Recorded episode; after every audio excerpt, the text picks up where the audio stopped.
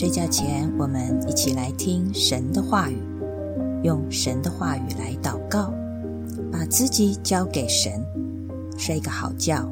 明天又是重新得力的一天。Hello，我的朋友，你们好吗？我们每一个人身边都有几个好朋友，好朋友在生命当中是很重要的，因为我们每个人都需要有好朋友。但你有没有被你的知己好友，你很信任、很倚靠的，甚至你常常跟他吃饭，供应他，对他掏心掏肺，把自己所有的心事都跟他讲的好朋友背叛的经验？大卫在诗篇四十一篇有讲到他的好朋友就是这样对他的。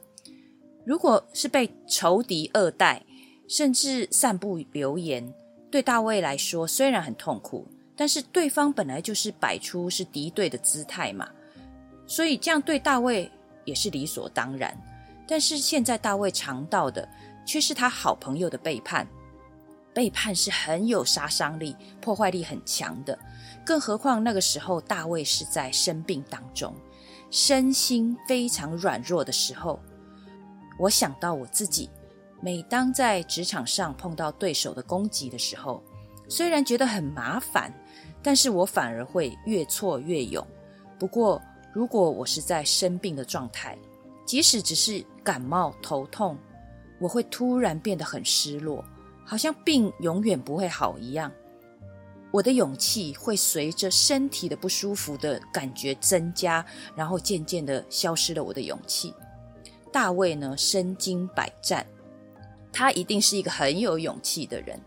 但是在他生病的时候，仇敌的恶言，还有朋友的背叛，还是让这个勇士痛苦哀嚎。他呼求主来怜悯他，医治他，使他重新的起来。他知道，在他的软弱上，只有更对其神，才能不屈服于敌人的阴谋，才能不陷入苦毒当中。今天我读到诗篇四十一篇，想起我的软弱。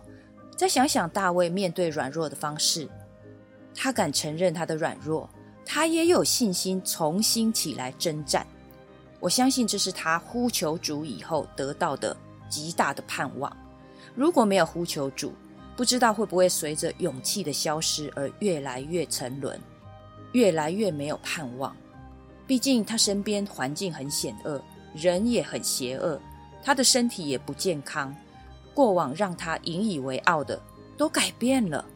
我们牧师常常说：“你越不想祷告的时候，就越是要祷告的时候。一早起来，先花个十分钟读一章圣经，然后祷告。看起来花的时间不多，但表明了你对神的看重。早上起来不是划手机看讯息，早上起来第一步是划手机打开圣经。”你的信心透过这个小小的动作呈现给神，你给神十分钟，但神给你永生。世界上没有什么值得你放弃神给的永生的地位，真的是感谢主的恩典。我们今天来读诗篇四十一篇，眷顾贫穷的有福了，他遭难的日子，耶和华必搭救他。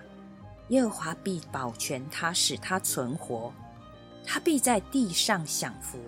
求你不要把他交给仇敌，遂其所愿。他病重在榻，耶和华必扶持他。他在病中，你必给他铺床。我曾说：耶和华，求你怜恤我，医治我，因为我得罪了你。我的仇敌用恶言议论我说：“他几时死，他的名才灭亡呢？”他来看我就说假话，他心存奸恶，走到外边才说出来。一切恨我的都交头接耳的议论我，他们设计要害我。他们说有怪病贴在他身上，他已躺卧，必不能再起来。连我知己的朋友，我所倚靠、吃过我饭的，也用脚踢我。耶和华，求你怜恤我，使我起来，好报复他们，因我的仇敌不得向我夸胜。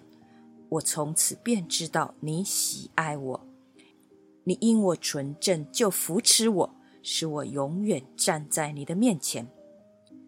耶和华以色列的神是应当称颂的，从亘古直到永远。阿门，阿门。我们一起来祷告，亲爱的主，感谢你，是你眷顾我们的日子。好叫我们在得着你的恩典、你的帮助，我们也有这样的能力、这样的心意来眷顾贫穷的人。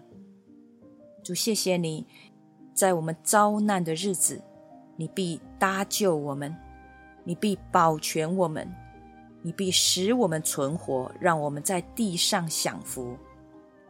主，求你保守看顾我们，差派天使天军来保护我们。不要叫仇敌来攻击我们，特别在我们身体软弱、在病中的时候，主啊，你来安慰我们，主你为我们铺床，主你扶持我们，谢谢你的怜悯，谢谢你的医治，在我们人生的道路上，即使有仇敌用恶言来议论我们，即使有仇敌想看见我们的灭亡。他们说假话，背后来议论，背后来设计陷害。主，我们都把我们的心交在你的手中，求你为我们伸冤。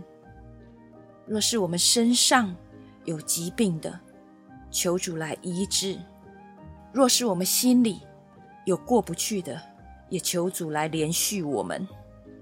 祝，我们知道好朋友的重要性。好朋友常常在我们哀哭的时候跟我们同哀哭，我们快乐的时候跟我们同欢乐。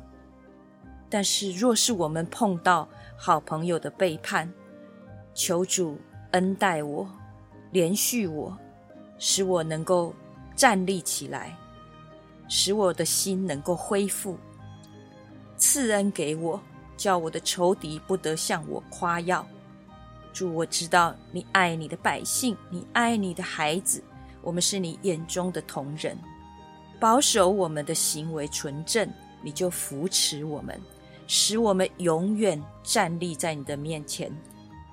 主赞美你，你是应当称颂的，从亘古直到永远，你都爱我们，爱到底。主，谢谢你，奉耶稣基督的名，阿门。晚安，祝你有个好梦，神与你同在，晚安。